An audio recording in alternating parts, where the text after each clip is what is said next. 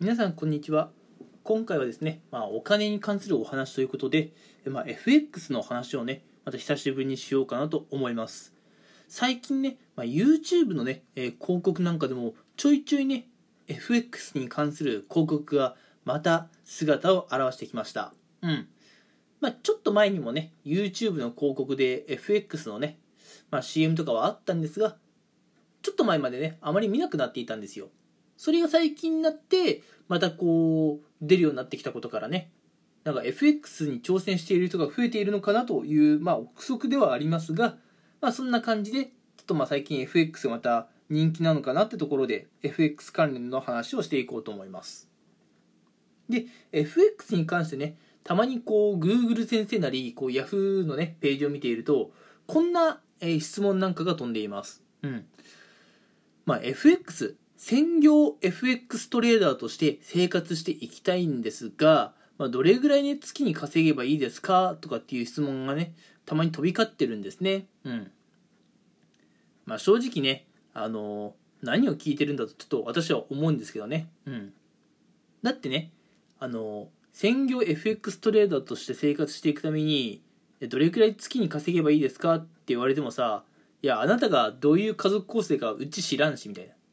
ねやっぱ家族構成によって必要な収入って皆さん変わってくるじゃないですか。うん。そういったことを全然明記していないのに FX でいくら稼げばいいですかっていう質問するあたりこの人ちょっと計画性ねえなみたいな感じはするんですがまあまあネット上ではそういう意見が飛び交っています。うん。で FX ね、うん。まあ、どれくらい実際稼げればいいのかなってところなんですが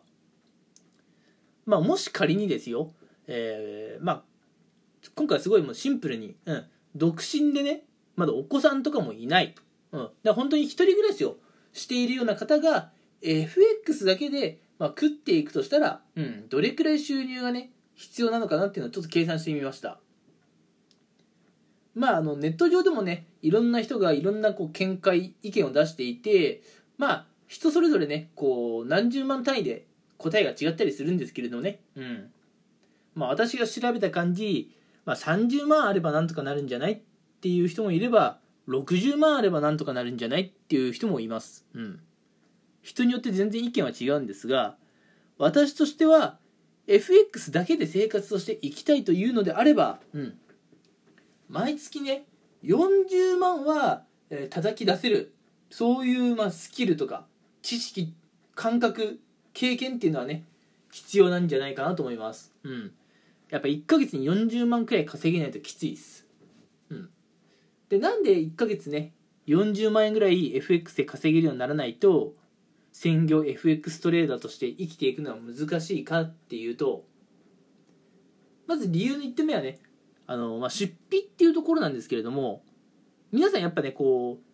今住んでるところお家賃もかかるでしょう。で皆さん毎日食事をしているので食費もかかるでしょう。でねまあ、必要があればあのお洋服だって買うわけですし、うん、でもちろん皆さんね今の時代スマートフォンのね1台くらいは、え持っていることでしょう、うん。まあ、そんなこんなでね、まあ、衣食住の費用通信費とかねもろもろ生活でお金がかかってくると思うんですね。まあ一人暮らしの場合、うんまあ、家族構成がねあまり多くない場合ですよ。一人暮らしだとしてもやっぱねそういう必要経費っていうのは15万円くらいはかかってくるんじゃないかなと。うん。まあ、お家賃もね、特別高いところではないっていう想定ですよ。だから大体15万円くらいは、まあ、月々出ていっちゃうんじゃないかなと、うん、仮定しています。まあ、実際ね、皆さんがどれくらいなのかは皆さんが知っていると思うので、この15万っていう数字は、まあ、皆さんのね、こう生活で、こう日々判明しているね、出費に置き換えてもらえれば、より現実味のある話になると思います。うん。ただここでは必要経費として毎月15万円くらい、えー、まあお財布から出ていっちゃうよねと仮定します。うん。そして FX をやる上でもう一つ気をつけたいのがあのー、まあ、FX もねこれしっかり税金払わなきゃいけない確定申告の対象なんですね。うん。まあ、年間でいくら稼いだかっていう金額によってねあの本当に確定申告が必要か必要じゃないかっていうのは変わってくるんですが専業 FX トレーダーとして生きていくためにはもう毎年毎年これ間違いなく確定申告は必要です。うん。まああの興味のある方はね、まあ、いくらぐらいから確定申告必要になるのかっていうのを調べてもらえればいいんですがまああの FX でね食っていくってなると税金を納めなきゃいけないんですね。でその税金があ国内 FX だとどれくらいなのかっていうと税率は一律で20%とのことです。だから3月にね、まあ、30万稼げば大体月々6万円ぐらい引かれるって計算ですし、えー、月々ね、まあ、60万円稼いでいれば、え、月々ね、まあ、12万円、えー、後にねこう税金引かれるっていう計算になります。もし確定申告やらないとね、えー、後が怖いのでしっかりやりましょうと、うん、なのでこの税金ってところもね FX をやる人は避けられないんですね。うん。で先に言ったね必要経費15万円と税金でねこう20%引かれますと。いうふうに考えた際にまあいくらね稼いでないとまずいかいわゆる最低限ってところですね。最低限っていうところで言うと40万円月40万円は FX だけで稼いでいないとまずいんじゃないかなともしね、月に40万円稼ぐだけの知識とか経験値がないのであれば、専業 FX トレーダーは無理だというのが私の意見です。うん。じゃあなんで40万円って値なのかっていうと、まあ、さっき必要経費で15万円出ていくって言いましたよね。そしたらまあ、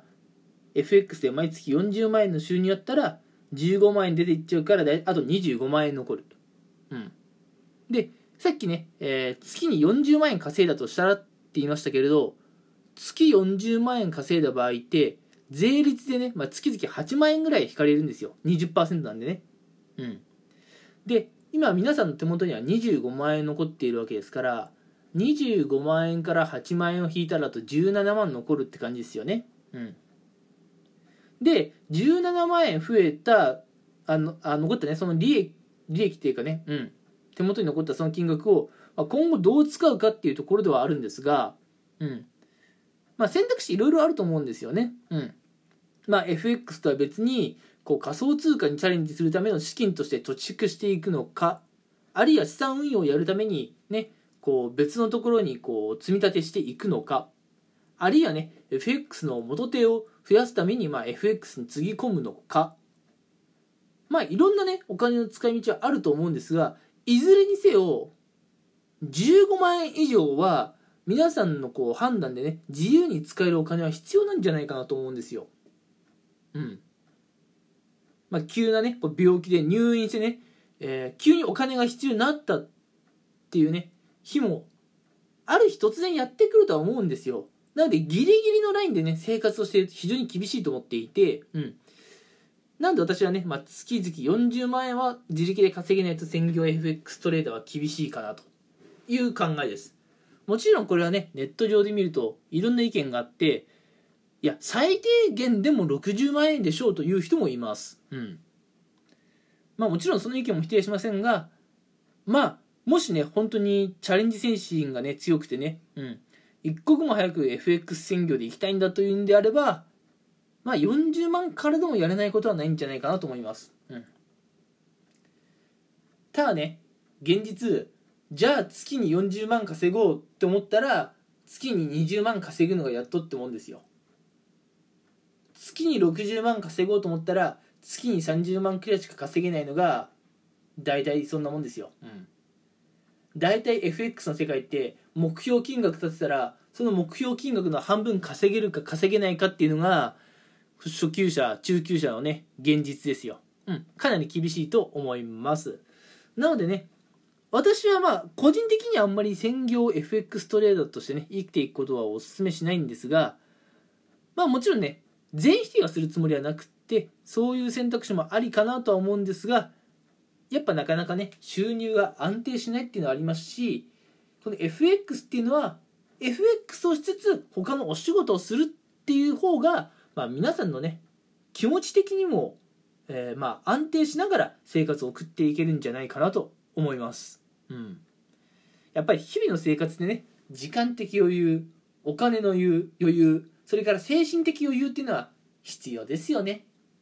ということで、まあ、専業 FX トレーダーっていうのは険しい道ですしちょっと精神的にね、うん、あの余裕が持てないような生活を送ることになるかもしれないので専業はおすすめしませんがもしやるのであれば月ね最低でも40万稼げるようなね、えー、まあ実績経験値っていうのは持っておきたいなというところです。